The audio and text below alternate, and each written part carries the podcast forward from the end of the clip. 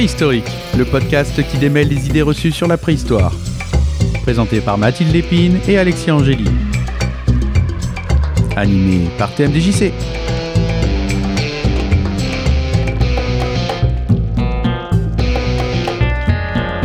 Bonjour à toutes, bonjour à tous, c'est TMDJC derrière le micro et vous êtes sur Préhistorique. Euh, je ne suis évidemment pas tout seul pour ce petit moment de partage autour du monde de la préhistoire puisque je suis avec la fine équipe de Préhistory Travel. Euh, bonjour Alexia. Bonjour à tous. Bonjour Mathilde. Bonjour. Comment allez-vous toutes les deux? Bah ça va très bien, on est très contente je pense de revenir pour un nouvel euh, épisode de Préhistorique. Oui, oui, oui, ça fait très plaisir de te retrouver TMDJC, j'espère que ça va depuis la dernière fois du coup. Ça va très très bien, moi aussi. On vient avec... euh, avec enfin, moi j'ai plein de questions à vous poser aujourd'hui, euh, mais euh, avant de commencer à vous les poser, peut-être euh, illustrer le propos. De quoi parle-t-on aujourd'hui? Eh bien aujourd'hui on a décidé de parler de Lucie. Alors euh, pas votre voisine, pas votre mère, pas votre grand-mère, on parle de Lucie l'Australopithèque dont vous avez Ah oui. certainement déjà entendu parler. Euh, et si vous n'en avez pas entendu parler, ce n'est pas grave car vous allez enfin en entendre parler. Alors Lucie, euh, on a des dates, je crois, euh, déjà. Quand, est-ce qu'on a découvert euh, Lucie? Alors en fait, euh, Lucie a été découvert le 24 novembre 1974 à Adar. Pour être plus précis, c'était sur la rive droite du fleuve Awash en Éthiopie. En fait, il y avait une, euh, une expédition euh, qui s'appelait l'International Afar Research Expedition, qui était un projet fondé par Maurice Taïb, qui regroupait une trentaine de chercheurs Mhm. euh, éthiopiens, américains, euh, français. Il y avait par exemple Donald Johnson, Maurice Taïb ou encore Yves Coppens, dont vous avez très certainement aussi entendu parler, qui malheureusement est décédé récemment. Donc une, une pensée pour le grand monsieur Yves Coppens. Et donc depuis euh, 1972, il y avait de nombreuses fouilles qui étaient euh, organisées dans des sites de, de cette région de l'Afar en Éthiopie, où a été trouvée donc cette fameuse Lucie? Je pose la question de manière très naïve, mais du coup, pourquoi on l'a appelée Lucie? Ce nom fait référence à la chanson Lucy in the Sky with Diamonds des Beatles. Et euh, la légende raconte en fait que c'était la chanson que les découvreurs donc, de Lucie écoutaient le soir sur- sous la tente lorsqu'ils étaient en train de marquer les fossiles. Et euh, en plus, ils avaient découvert ce soir-là, euh, d'après l'étude du bassin, qu'il s'agissait a priori d'une femelle. Et du coup, ils se sont dit, bah, pourquoi pas l'appeler euh, Lucie, puisque c'est quand même un nom qui est un peu plus sympa que son nom scientifique, puisque son nom scientifique, c'est AL288-1. Oui, c'est intéressant euh, de, souligner que la plupart des, fossiles, enfin tous les fossiles ont un nom scientifique, mais il n'y a que quelques fossiles qui ont un petit surnom, un petit nom euh, qui leur permet en général d'ailleurs d'être plus connus du grand public parce que retenir euh, AL288-1, c'est un peu moins euh, facile, on va dire. C'est une science que vous partagez finalement avec euh, les gens qui regardent le ciel. Je pense aux astronomes qui effectivement des fois donnent des petits noms à leurs étoiles mais, ou à leurs planètes, mais euh, très souvent effectivement il y a un nom en rallonge euh, qui habille tout ça. Et pour revenir sur Lucie, euh, elle avait quel âge? Ou, quel âge a-t-elle d'ailleurs? Enfin comment euh, Alors, euh, elle, est datée à euh, 3,2 millions d'années environ.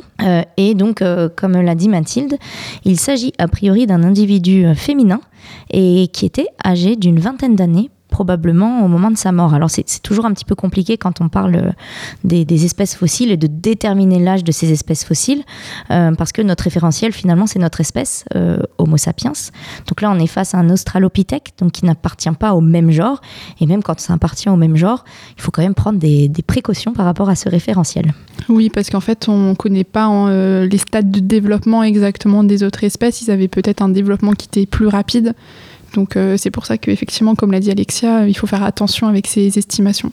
du coup vous, vous parlez d'espèces, mais euh, on sait à quelle espèce exactement appartient Lucie ou pas? Alors euh, Lucie a été attribuée à l'espèce Australopithecus afarensis qu'elle a permis de créer en fait euh, puisque euh, la diagnose de cette espèce qui correspond donc en fait à toute une liste de caractères qui permet d'identifier euh, les caractéristiques propres à un fossile ont été publiées en 1978 à la suite euh, du coup de la découverte de Lucie ouais. quand voilà euh, quand le fossile a été rendu public. Oui, c'est ça. Et alors, c'était pas la première espèce euh, d'Australopithèque à avoir été décrite. hein. Historiquement, on connaissait déjà Australopithecus africanus. Euh, la première publication faisant état de ce genre était dans la revue Nature avec une publication de Raymond Dart qui date, tenez-vous bien, de 1925. Ah oui, d'accord. Euh, C'est pas euh, hier ni avant-hier, quoi. C'est pas hier ni avant-hier. Donc, euh, pour rappel, Lucie a été découvert en 1974. Donc, on a quand même un gap de près de 50 ans entre le premier Australopithèque euh, qui a été décrit et publié dans Nature et la découverte de Lucie, attribuée donc à Australopithecus afarensis. D'accord. Alors là, vous, m'avez donné euh, son âge approximatif. D'ailleurs, je suis, euh, toujours très très curieux de, de me dire euh, euh, comment est-ce qu'on arrive à, jauger ce genre de choses. Mais est-ce qu'on a d'autres caractéristiques qu'on connaît sur, euh, sur Lucie? Je suppose que oui. Oui, on estime que sa masse corporelle est autour de, de 28 kg pour une stature de 1m10. Alors, euh, il faut savoir que c'est particulièrement petit pour un Australopithecus afarensis. On a depuis découvert d'autres fossiles que Lucie qui appartiennent donc euh, à cette espèce. On s'est rendu compte que Lucie était pl- plutôt donc euh, un petit spécimen euh, pour son espèce. Donc, comme on vous a dit, c'était certainement une femelle. Le fémur de Lucie euh, ressemble beaucoup plus à un fémur, on va dire, euh, d'Homo sapiens qu'à un fémur de chimpanzé. Chimpanzé, oui, c'est ça. Le bassin et le fémur de Lucie présentent des, des caractères qui sont liés à une locomotion bipède. Alors, pour, pour la petite histoire, comme on recherche beaucoup d'informations sur euh, la bipédie, on, ça- on se demande comment on en est Mhm. arrivé, nous, à être, à être bipède. On regarde un petit peu ce qui se passe chez les autres espèces, que ce soit chez les hominines ou plus largement les, les primates. Et pendant très longtemps, au niveau du post crânien, ce sont les membres inférieurs de Lucie qui ont été plus étudiés parce que justement, on s'intéressait à ce fémur et ce bassin. On était très content d'avoir un, un squelette aussi complet. Et on s'est rendu compte euh, par la suite, euh, quand ils ont commencé à étudier de manière un peu plus poussée, on va dire, les membres supérieurs, euh, que pratiquement tous les éléments des membres supérieurs de notre petite Lucie indiquaient en fait une adaptation assez claire également à un déplacement arboricole. Donc souvent on imagine, on oppose un petit peu la bipédie avec d'autres modes de déplacement, mais il faut savoir qu'il n'y a pas qu'une manière d'être bipède. Alors aujourd'hui chez les primates, euh, le seul qui est totalement bipède, c'est nous, c'est Mhm. Homo sapiens, mais il y a plein de primates qui pratiquent la bipédie de manière occasionnelle, euh, donc des bipédies un petit peu euh, différentes. Ça, ça sera l'occasion de revenir dessus dans des articles ou, ou d'autres vidéos. On essaiera d'ailleurs de vous trouver des vidéos de, déplacement de certains primates euh, d'un point de vue bipède. Mais voilà, faut pas imaginer que Lucie avait la même bipédie que la nôtre, et ce n'est pas parce qu'elle était capable de bipédie que c'était son unique euh, moyen de locomotion. D'accord, donc a, priori, enfin, si j'ai bien suivi ce que tu viens de, m'expliquer, euh, bipède, mais régulièrement en fait en déplacement avec d'autres statures, éventuellement je, je me balade via les arbres, donc c'est on est, on est loin effectivement d'une bipédie constante. hein. Oui, oui, on est loin. En fait, elle, en était capable, mais elle n'était pas capable que de ça. Finalement, c'est nous, aujourd'hui, on est capable ca- quasiment que de ça. Et encore, les, les- bébés se déplacent à quatre pattes euh, quand ils sont plus jeunes. Mais voilà, Lucie avait une bipédie, mais pas que. Et même sa bipédie, l'orientation, quand on voit l'orientation de son fémur, on voit que la, la- la manière dont elle se déplaçait était peut-être un petit peu plus euh, chaloupée. Alors, je Mm. dirais pas jusqu'à dire que c'était Jack Sparrow, mais ça peut vous donner une petite image euh, de, de ce que pouvait être une bipédie un petit peu différente. On, on étudie beaucoup aussi les, les empreintes qui peuvent être laissées des fois dans le sol pour regarder un petit peu comment pouvait se positionner le pied. Alors, il y a des débats autour de ça, parce que des fois, les sols étaient un petit peu euh, argileux, un petit peu gras. Donc, est-ce que leurs pieds ne glissaient pas quand ils marchaient? Est-ce qu'on a une info directe de la manière dont ils se déplaçaient? Il y a plein de débats autour. Mais voilà, on n'a pas qu'une manière euh, d'imaginer euh, et d'étudier la bipédie, mais retenez surtout qu'en fait, il n'y a pas qu'une manière d'être bipède. Lors de notre première émission, on avait déjà évoqué la, problématique de trouver un squelette, effectivement, de, voir un peu comment euh, on, peut retravailler sur l'ADN derrière, parce que bah, il reste euh, en général plus que les ossements. hein. Comment on sait que euh, Lucie était une femelle? Alors ici déjà c'est qu'avec Lucie on a quand même la chance d'avoir une excellente conservation du squelette euh, post-crânien et notamment des membres inférieurs et ça c'est quand même extrêmement rare pour des fossiles euh, de cet âge puisque quand même 3,2 millions d'années généralement on retrouve que des petits fragments et euh, donc ici en l'occurrence on a le bassin de Lucie qui est quasiment complet. Mhm. Et c'est euh, ce qui nous a permis notamment de le comparer à des bassins donc, euh, de chimpanzés, qui a donc montré que le bassin de Lucie ressemble beaucoup plus au nôtre. Et pour déterminer si elle était femelle, ils ont fait euh, des analyses morphométriques. En fait, ça consiste à mesurer des points entre des ossements du bassin.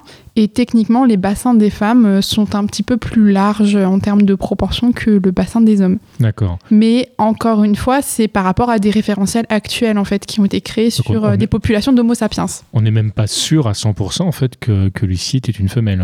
Non, et même d'ailleurs, certains chercheurs ont relancé la, la controverse il y a quelques années en disant que Lucie serait peut-être en fait un Lucien. D'accord. Mais euh, ça n'a pas euh, pris tant que ça. Au final, euh, c'est quand même plutôt accepté que Lucie était a priori une femelle. Et je pense que joue aussi également sa masse corporelle et sa stature, puisqu'on l'a dit, elles étaient assez faibles. Et on a aussi cette idée que voilà, une stature faible, une masse corporelle faible, c'est plutôt lié à des individus féminins plutôt qu'à des individus masculins. Mais voilà, une fois encore, ce sont nos référentiels actuels, donc il faut faire attention avec ce genre d'interprétation.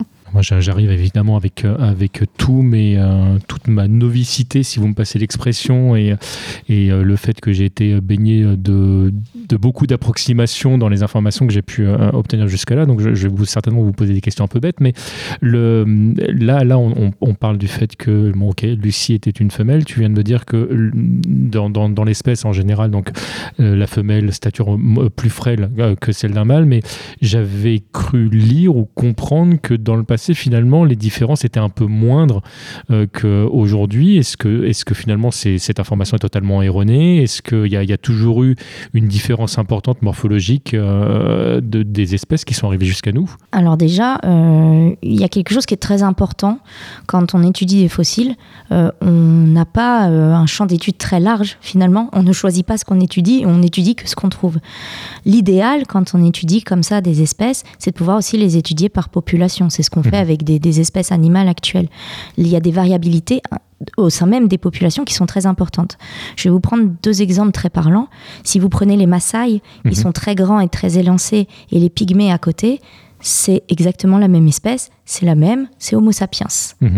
Mais pour autant, si vous prenez euh, un Maasai, euh, vous allez avoir des, des squelettes beaucoup plus grands, enfin des Maasai, vous allez avoir les squelettes beaucoup plus grands, alors que les pygmées beaucoup plus petits. Mhm. Maintenant, vous retrouvez, imaginons, on est donc euh, dans, des, dans des fossiles, on retrouve dans plusieurs millions d'années un squelette de Maasai très grand et beaucoup plus loin un squelette de pygmée. On risque d'avoir tendance à se dire, bon ok, ils ont les mêmes caractéristiques physiques, on le voit bien, c'est la même espèce, mais euh, celui qu'on a retrouvé chez les Maasai, on va plus facilement penser que c'était un homme, et celui qu'on a retrouvé chez les pygmées, on va plus facilement penser que c'était une femme. Donc déjà, normalement, l'idéal, c'est d'étudier les squelettes au sein même des populations, ce qu'on ne peut pas faire, malheureusement, en paléoanthropologie. Excusez-moi pour ce, cette petite parenthèse, mais je pense que c'est Non, non, mais important elle- de elle est le- importante, hein. Moi, je comprends bien. Ouais, ouais, de le dire. Donc, quand on est face à Lucie, par exemple, surtout qu'à l'époque, euh, bah, il y avait que elle, puisque c'est avec elle qu'on a décrit cette, euh, cette nouvelle espèce, on n'avait pas du tout de référentiel de comparaison. Maintenant, de manière plus générale, oui, il y a une tendance, globalement, à avoir des squelettes quand même euh, plus graciles chez les femelles, en tout cas chez les primates. Mais voilà, il faut faire très attention à ça parce qu'en fonction des variabilités des populations, ça peut ne pas être vrai, les tailles et les proportions peuvent, euh, peuvent énormément varier. Oui, je pense par exemple euh, aux paranthropes euh, qui étaient contemporains des australopithèques. Et par exemple, on sait que chez les mâles, ils avaient une crête sur le crâne. Et ça, c'est typique des mâles. On retrouve aussi ça chez certains, euh, chez certains primates. Donc ça, ça, par exemple, on le sait, c'est un dimorphisme sexuel qui est assez évident.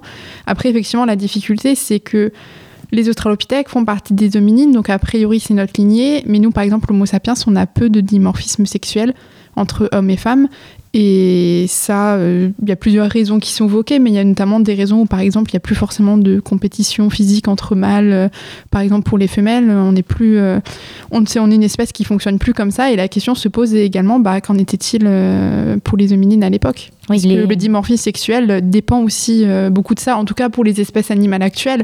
Et comme on travaille quand même beaucoup sur l'actuel pour après essayer de déduire des choses euh, du passé, euh, c'est pour ça aussi qu'on a tendance à, à penser ça.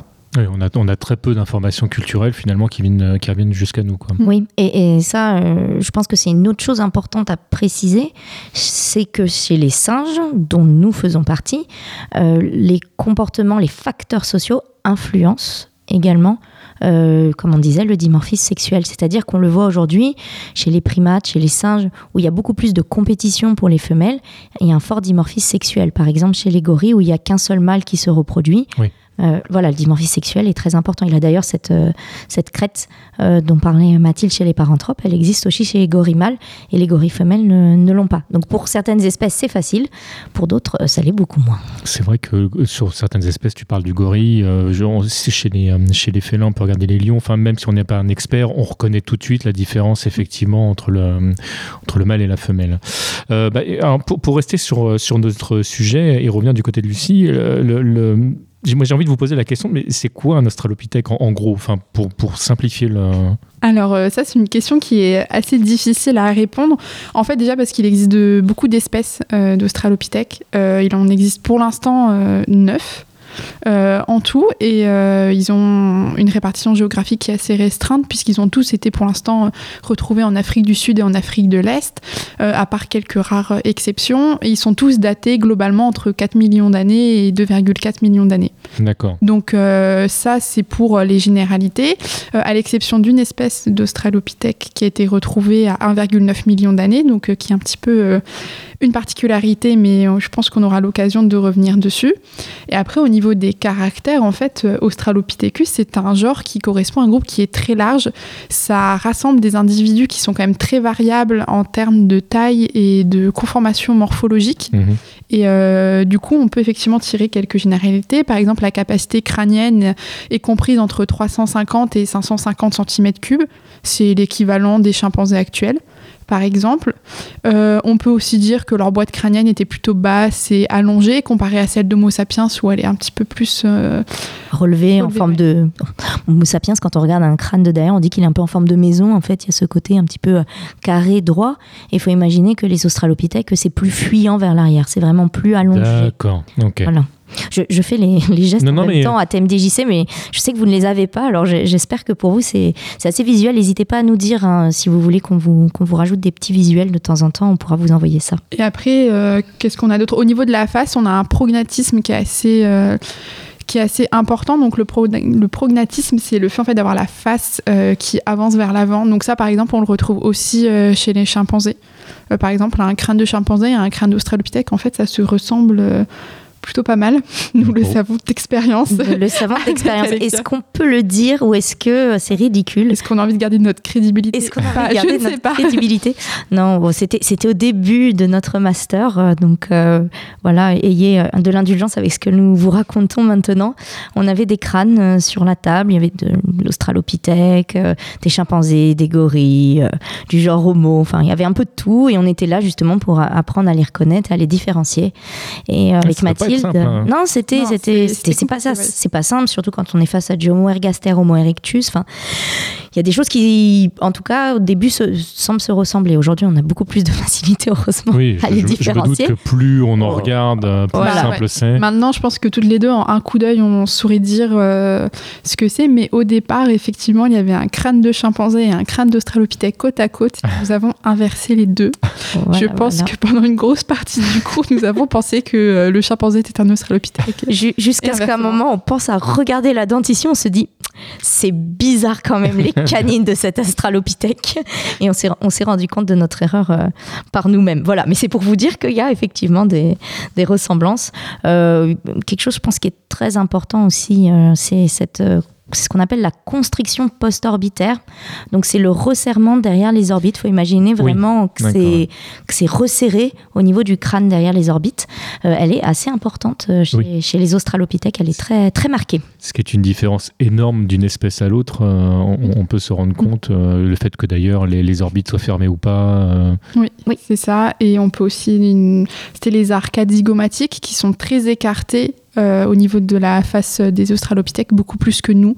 En fait, du coup, on a l'impression que leur, euh, leur face Leur était plus là, large. Voilà. Ouais. Euh, que Ça, ça. c'est un truc qui m'avait marqué quand j'étais quand j'étais gamin. le- quand on, on avait une représentation de l'Australopithèque dans, dans, dans les dessins pour les euh, livres pour enfants, très souvent, effectivement, on voyait que les pommettes étaient très Mm. saillantes, très, très imposantes. Beaucoup plus, ouais. Ouais, Et au beaucoup niveau, plus. euh, la dentition aussi, ils ont une mandibule qui est beaucoup plus massive euh, comparée à la nôtre. Ils ont des dents, notamment des molaires, en fait, qui sont vraiment euh, bien plus grosses que les nôtres ou que les autres hominines, puisqu'en fait, au fur et à mesure euh, qu'on arrive au genre homo, on va avoir une réduction de la taille des dents.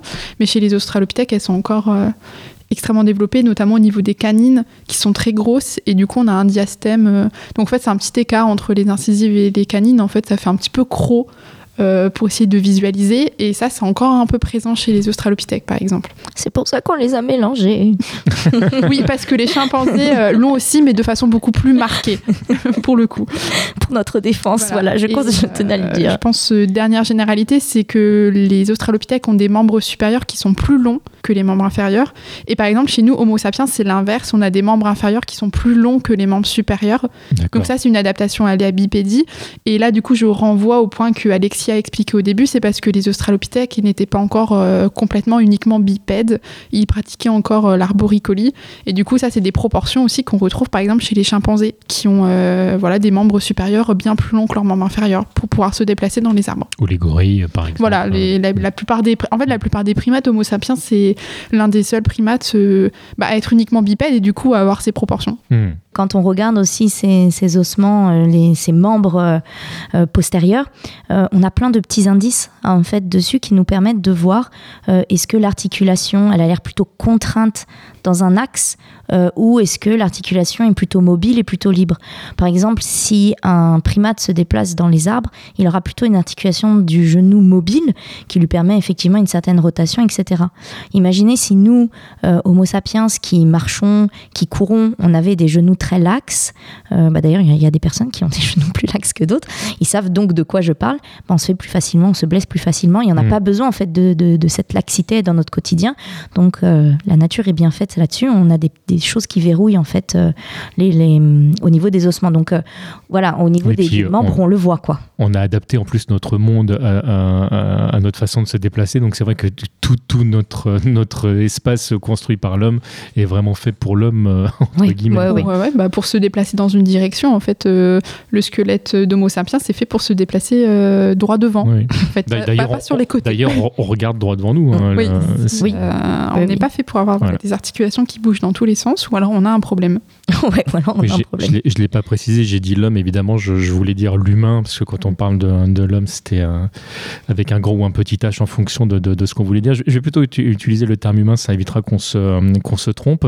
Euh, pour revenir sur euh, notre amie Lucie, moi, alors, ce que vous m'avez expliqué déjà est beaucoup plus clair et, et je, je m'y retrouve plus, mais la question que je me pose, parce que vous me dites, OK, on a, on a trouvé son, euh, ses ossements, euh, c'est rare qu'on ait des ossements de, de cette qualité, mais euh, finalement, co- comment on a, trouvé ça euh, réellement et, surtout, bah, de, quoi est-elle morte en fait? Qu'est-ce qui s'est passé? Pourquoi? Enfin, co- Comment ça se fait qu'on a réussi à récupérer euh, cet ossement d'une si belle qualité? Alors là, pour le coup, je pense que c'était le hasard. Enfin, quand ils ont commencé à fouiller le site en 1972, ils pensaient pas qu'ils allaient trouver euh, les ossements euh, conservés dans, dans cet état-là. Et en fait, Lucie a été découverte dans des sédiments qui étaient l'ancien lit de la rivière Afar qui passait à proximité du site. D'accord Donc euh, pendant un temps, il a été pensé que Lucie est morte noyée, en fait, puisqu'elle a été retrouvée dans le lit de la rivière. Mais euh, ça, ça a été un peu remis en question. Donc après, il faut savoir que les causes de la mort de Lucie sont toujours débattues. Et euh, il y a une publication donc en 2016 qui faisait plutôt pencher la balance du côté d'une chute d'un arbre, euh, un arbre qui aurait une dizaine de mètres de hauteur. Et euh, l'étude des ossements montrerait effectivement qu'il y aurait euh, plusieurs types de fractures qui seraient typiques d'une chute D'accord. euh, d'une chute de son vivant. Et, euh, et après, bah, voilà, les ossements, au cours des millions d'années, euh, se seraient retrouvés à cet endroit-là. Oui, oui, en fait, on voit sur les ossements qu'il y a eu, enfin, ça ressemble en tout cas à des fractures quand on cherche à amortir une chute. C'est pour ça que Mathilde dit qu'elle était probablement vivante, c'est qu'elle a cherché à amortir euh, sa chute, si toutefois c'est bien ce qui, ce qui lui est arrivé, mais en tout cas, c'est ce que c'est ce qu'on retrouve sur les restes du squelette. Et pour répondre à la question de la conservation, ça sera l'occasion, ça, de faire, je pense, vidéo et article. Euh, c'est Sur le des sujet. processus, ouais, c'est des processus taphonomiques qui sont assez complexes, euh, mais globalement, dites-vous bien qu'en fonction du sédiment euh, dans lequel euh, un corps euh, se retrouve ou au-dessus duquel il se retrouve, parce que dans le cas de, Lucie, je crois pas qu'elle était qu'elle était enterrée. la, décomposition du corps et la, manière dont, les ossements vont ou pas se fossiliser, tous les ossements ne se fossilisent pas, hein, certains oui, d'autres non, est dû en fait à ces conditions taphonomiques. Mais on va pas rentrer dans les, dans les détails aujourd'hui. Mais voilà, globalement, on a eu de la chance. Pour Oui, c'est ça, Parce mais- qu'on n'a absolument aucun contrôle sur ces événements, ça dépend vraiment du contexte. Mais, mais finalement, enfin, question bête, mais est-ce qu'on n'a pas de la chance à chaque fois qu'on trouve un, un ossement finalement? Si, si. Au Ouais, final, c'est ça. euh, si. Et c'est pour ça aussi que les découvertes comme Lucie, parce qu'on ne l'a pas encore dit, mais Lucie, c'est 52 os qui ont été découverts, soit à 40% du squelette.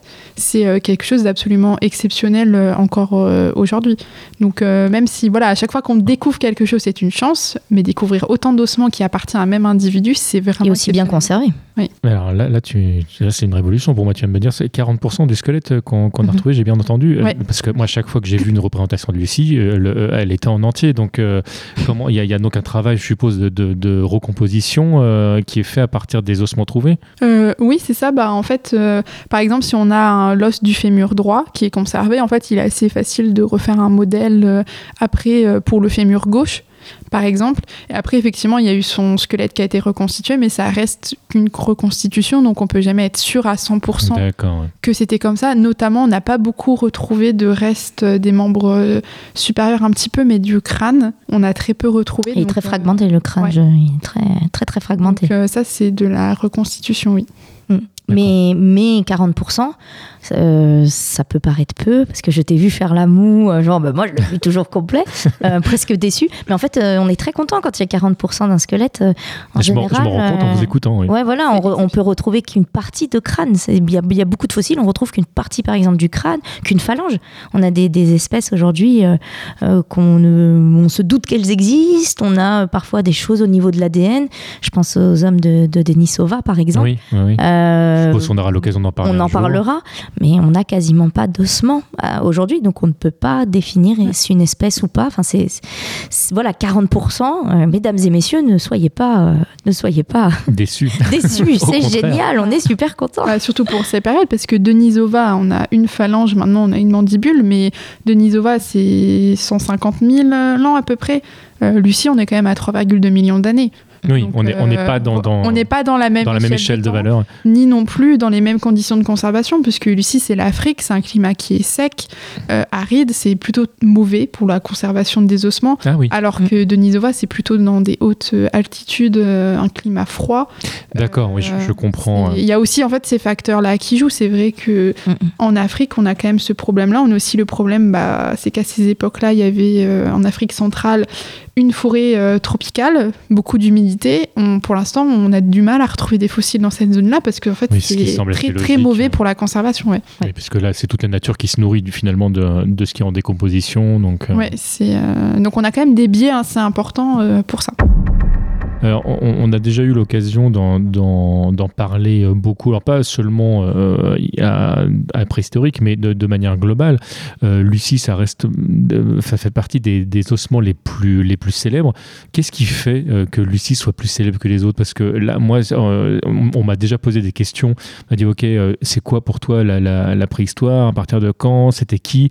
Moi, les deux noms qui me reviennent le plus souvent, ça reste Lucie et l'homme de Néandertal. C'est vraiment les deux termes que j'ai entendus à l'école euh, et que j'ai conservés. Pourquoi elle est, elle est si connue? Oh, bah, je pense qu'il y a plusieurs raisons à ça. Dé- Déjà, euh, son, son squelette, hein, comme on disait, 40% du squelette, ça reste, euh, Exceptionnel. ça reste exceptionnel et on l'utilise pour beaucoup discuter les modes de locomotion chez les australopithèques, les proportions corporelles, les questions de dimorphisme sexuel, euh, les modalités éventuellement d'accouchement vu qu'on considère que, que Lucie est une femme. Euh, de plus, c'est l'un des plus anciens squelettes découverts, hein. comme l'a rappelé Mathilde tout à l'heure. Enfin, il y a quelques secondes, on parle de 3,2 millions d'années. Je ne sais pas si vous arrivez à, à réaliser ce chiffre, mais c'est assez, c'est assez ancien, 3,2 millions d'années. Euh, voilà, c'est exceptionnel. Et euh, pour rebondir euh, là-dessus, je pense aussi c'est que du point de vue historique, Lucie, elle était extrêmement importante, puisque comme on l'a dit, en fait, le premier, le genre Australopithèque est connu depuis 1925, mais initialement, c'était pas un genre qui était rattaché à la lignée humaine. On pensait que les Australopithèques étaient une euh, forme de primate euh, comme les autres, et c'est vraiment avec la découverte de Lucie, en fait, où ça a redistribué les cartes, et on a fait rentrer les Australopithèques dans la lignée des hominines. Et du coup, ça- voilà, c'est Lucie a complètement bouleversé la, la perception qu'on a des Australopithèques. Donc, je pense que c'est aussi ce qui a euh, contribué à la renommée euh, de Lucie, puisque c'était pour la première fois, on avait la preuve que les Australopithèques étaient partiellement bipèdes. Euh, ce qui n'était pas le cas avec le premier, puisqu'on avait uniquement retrouvé un crâne d'immature. Donc, euh, du point de vue vraiment euh, histoire des sciences euh, historique, Lucie est également extrêmement importante. Oui, elle est, elle est même, j'ai presque envie de dire essentielle, parce que là, ce que tu es en train de me dire, en fait, c'est que finalement, c'est très récent. Oui, au final, euh, ouais, c'est assez récent que les Australopithèques ont été considérés comme faisant partie euh, de notre de l'arbre euh, Ah ouais. de l'évolution humaine. Après, euh, il y a eu des abus de ce côté-là. C'est-à-dire qu'on entend souvent dire que Lucie est notre grand-mère à tous, Lucie est notre ancêtre, etc. Sauf que d'un point de vue euh, phylogénétique, euh, les Australopithèques ne sont pas du tout sur la même lignée phylogénétique que, que notre espèce euh, Homo sapiens. D'accord, on en revient à notre conversation du premier épisode. D'accord, donc là, on on n'est pas sur la même branche. On n'est pas sur la Non. même branche. Pas du tout, en fait, il y a une espèce ouais, de mythe qui a été construit autour de Lucie. Je pense effectivement que le fait que Lucie ait été attribuée, euh, bah, que ce soit une femme, en fait, elle est aussi un peu devenue du coup euh, le symbole de la naissance de notre lignée humaine, euh, un peu cette Ève euh, africaine. Parfois, on revoit cette expression euh, qui ressort, donc je pense que ça contribue aussi, voilà, Lucie qui est devenue un symbole de la préhistoire, cette Mhm. femme. Euh, et il y a eu quand même toute la construction d'un certain imaginaire qu'on retrouve encore dans certains documentaires euh, Oui. ou dans certains articles, des voilà beaucoup Bah, encore de références. D'ailleurs, dans, dans certains documentaires comme ça que j'ai eu l'occasion de voir, enfin, je j'ai pas tous les titres en tête, mais le, le- il était sous-entendu que possiblement euh, Lucie avait été maman. Euh, ça, on, on est incapable de le dire, en fait. Ça, on n'a aucune preuve qu'elle ait eu euh, des enfants, une descendance. euh. Si- Sinon, ça aurait été facile de déterminer du coup que c'était une femelle. Enfin, Oui. Oui, Oui, pour le coup, il n'y aurait aucun doute. oui. il n'y aurait aucun doute. Hmm. Mais euh, non, effectivement, non. Donc il y a eu euh, ouais, tout un imaginaire construit autour de Lucie. Ouais, c'est voilà, c'est elle était vue comme la mère de l'humanité euh, parce que euh, d'un seul coup, il y avait, je pense, cette personnification aussi du squelette. Si c'était euh, 288.1 comme son nom scientifique dans, dans les publications même de vulgarisation scientifique, bon, AL 288.1, on n'a pas très envie de dire Ah, c'est notre mère à tous. Euh, Oui. Lucie, ça sonne un peu mieux hein, de ce côté-là. Il y, a, il y a tout le folklore autour. Là, tu as parlé des Beatles au début de, de cette émission. C'est vrai qu'il y a un petit côté magique. Il y a, il y a- il y a- moi, j'ai la mélodie en tête. euh, bah forcément, oui, on a, on a envie que ce soit notre grand-mère, oui. Voilà. Donc, Et je- bah ouais, puis elle suscite encore euh, beaucoup d'interrogations, puisque rien que le fait d'essayer de chercher les causes de la mort de Lucie, c'est quand même assez exceptionnel pour les fossiles. C'est une question que pour les autres fossiles, on ne se pose jamais de savoir pourquoi ce fossile est là et de quoi il est mort. Mhm. Et euh, Lucie, c'est euh, c'est l'exception. En fait, c'est quand même la seule pour laquelle on cherche à savoir ce qui s'est passé vraiment. Et des études qui ont quand même, l'étude en 2016 a nécessité en fait des moyens assez énormes au niveau euh, des scanners pour être menés. Et c'est quand même, ça reste une exception. Donc je pense que ça montre bien quand même que Lucie fait encore appel à notre imaginaire.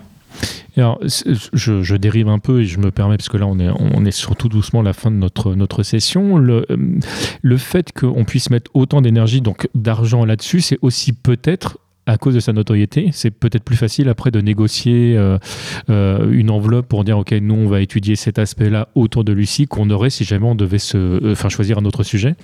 Oui, euh, je pense que ça a pas mal joué. Après, je sais que pour cette étude, euh, leur objectif principal, c'était d'étudier la locomotion. Mhm. et que c'est en fait en étudiant les scanners de façon plus approfondie qu'ils ont commencé à se poser des questions sur certaines fractures euh, qu'ils voyaient et que du coup ils ont approfondi euh, dans cette direction-là. Mais même d'autres fossiles actuellement sont étudiés pour les locomotions et on se pose quand même pas ce, ce type de questions. Donc, Mhm. euh, Oui, oui, c'est sûr que les sujets qui sont plus, euh, on va dire, à la mode ou connus ou qui parlent au public, en général, euh, vont avoir potentiellement. En général, potentiellement, c'est un peu bizarre comme formulation, mais vous voyez, je, je prends des pincettes avec ce que je suis en train de dire, mais plus de, plus de financement, en tout cas plus facilement. Et, et voilà, parce que derrière, ça va, on va vendre plus facilement des articles Hmm. dessus. Euh, demain, on publie quelque chose sur un fossile que personne ne connaît, avec le titre, euh, voilà, euh, le fossile OH5, euh, voilà. 2040. 2001, ça, ça fait tout de suite beaucoup moins d'effet que Lucie, notre mère à tous, est tombée d'un arbre quand elle est morte. Oui, puis bon, malheureusement, enfin là, l'argent reste le nerf de la guerre et sans moyens, Oui. c'est difficile de faire des, des études. Ça, on en convient tous, c'est normal. Écoutez, Mathilde, Alexis, un énorme merci euh, pour votre partage. Là, je repars encore avec euh, plein, plein d'informations. Euh, je me tourne virtuellement vers vous, amis auditeurs et auditrices, pour vous dire que vous pouvez nous retrouver sur toutes les plateformes de podcast si ça vous intéresse et évidemment sur euh, prehistorytravel.com et, euh, et c'est avec grand plaisir si jamais vous avez euh, des commentaires à nous laisser, des petites étoiles à nous mettre sur les réseaux sociaux et les multiples plateformes, on sera très heureux de les accueillir parce que c'est un très très bon moyen simple et efficace de nous faire référencer, de nous faire connaître. Je vous dis à toutes et à tous à très bientôt. Et puis de cette merveilleuse équipe que j'ai autour de moi, merci encore. Et puis, Merci je vous dis à très Et puis à une prochaine fois euh, pour un nouveau sujet sur préhistorique.